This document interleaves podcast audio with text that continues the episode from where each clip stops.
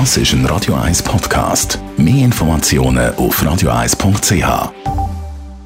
Präsentiert vom Grand Casino Baden. Grand Casino Baden.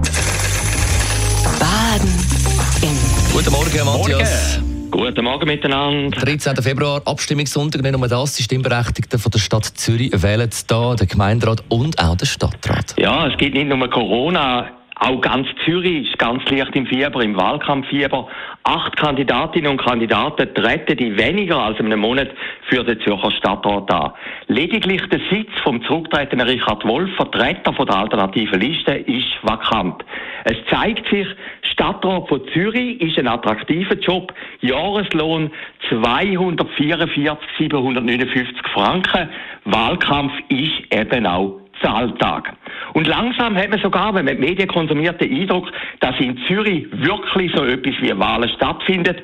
Doch die Spannung halten sich in Grenzen. Lediglich die Frage, ob die alternative Liste ihren Sitz verteidigen kann und ob der FDP-Vertreter Michael Baumer in der Exekutive bleibt, liefert Schlagzeilen. Wobei es mit dem Michael Baumer ein bisschen paradox ist. Er würde nicht wegen einem Skandal abgewählt, sondern weil er nicht groß aufgefallen ist und still seine Arbeit gemacht hat. Dialektisch gesehen, der Michael Baumer ist wohl noch nie so bekannt gewesen wie jetzt, wo man sich die Frage stellt, ob er drin bleibt oder nicht. Wobei eine Abwahl sehr selten ist, wie der Blick in die Statistik zeigt. Das letzte Mal ist das 1998 gewesen, wo der FDP-Mann Hans Wehrli nicht mehr gewählt worden ist. Und die SP-Stadträtin Claudia Nielsen hat vor vier Jahren sich freiwillig wegen der Triemli-Spitalaffäre aus dem Rennen genommen. Nicht ganz freiwillig vielleicht, aber sicher rechtzeitig. Es ist wirklich erstaunlich, dass die rot-grüne Dominanz seit 32 Jahren in Zürich besteht und sogar noch wächst. In diesem Jahr gibt es nicht mehr noch mal mehr einen ernsthaften Herausforderer von Corinne Mauch, weder der Grüne, der Daniel Leupi, noch der FDP-Mann, der Filippo Leutenegger. Bemerkenswert für die größte und wirtschaftsstärkste Stadt der Schweiz, dass die Wirtschaft in dem Wahlkampf eigentlich gar keine Rolle spielt.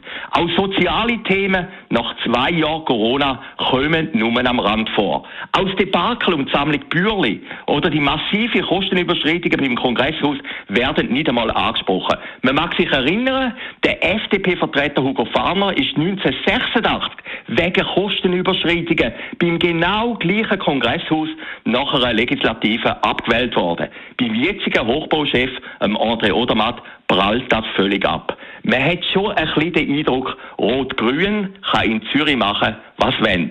Ein Prädikat Klimaaktivist, wie beim Grünen Dominik Waser, oder Veloaktivistin, wie bei der SP-Frau Simone Brander, wo selber gar nicht Velo fahre, langt möglicherweise schon als Qualifikation für die Stadtregierung. Doch ausgerechnet heute enthüllt die NZZ, dass die SP-Frau Brander in ihrer früheren Tätigkeit beim Bundesamt für Energie nach 13 Jahren freigestellt worden sei. Und die NZZ stellt sich dabei die Frage, ob sie als Führungspersönlichkeit wirklich geeignet sei, ein Departement von Hunderten von Mitarbeitern zu leiten.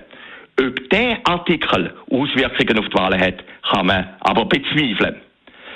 Ja, die Frage ist natürlich schlussendlich, ob die grüne Klientel, die rot-grüne Klientel, wirklich die Stadt, äh, Strassenbeschränkungen und so auch qualifiziert. Aber ich glaube, im Moment ist das nicht das grosse Thema. Die Wahlen sind mehr oder weniger gelaufen. Gestern ist im Tele Zürich der Stadtrat André Odermatt gefragt worden, was er davon halte, dass in Zürich möglicherweise bald acht von neun Stadtrat rot-grün sind. Seine Antwort pragmatisch und neuliegend, das entscheide ein Stimmvolk. Das sind wirklich noch Luxusprobleme. Die Morgenkolumne auf Radio 1.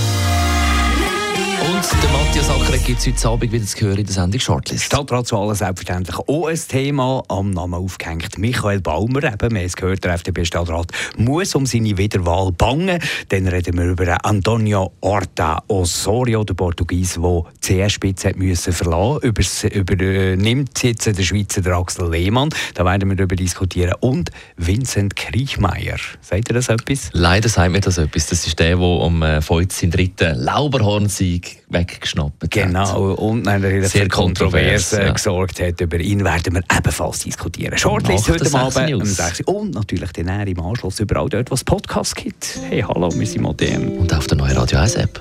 Oh ja. Ja. Das ist ein Radio 1 Podcast. Mehr Informationen auf radio1.ch.